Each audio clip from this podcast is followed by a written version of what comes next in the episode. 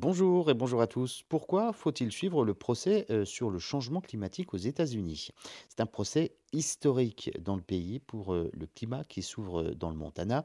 L'État américain aurait donc mené une politique énergétique désastreuse, libérant 166 millions de tonnes de CO2 chaque année dans l'atmosphère, l'équivalent donc d'un pays comme l'Argentine.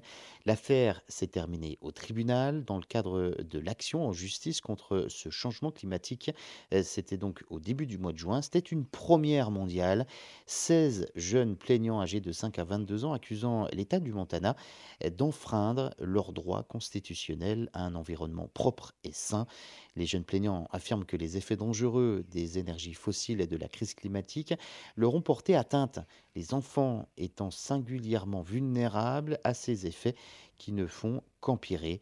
Ils remettent également donc en question la constitutionnalité d'une loi du Montana hein, qui interdit à l'administration locale de prendre en compte les impacts sur le climat lorsqu'elle doit accorder ou non des permis à des entreprises euh, d'énergie fossile. Une affaire historique car son résultat pourrait euh, appuyer d'autres poursuites engagées à travers les États-Unis, ciblant à la fois l'industrie euh, des énergies fossiles et les autorités. Les plaignants n'exigent aucun dédommagement mais demandent hein, qu'une déclaration stipulant que leurs droits sont enfreints soit rédigée. Celle-ci doit constituer donc une première étape dans une action législative.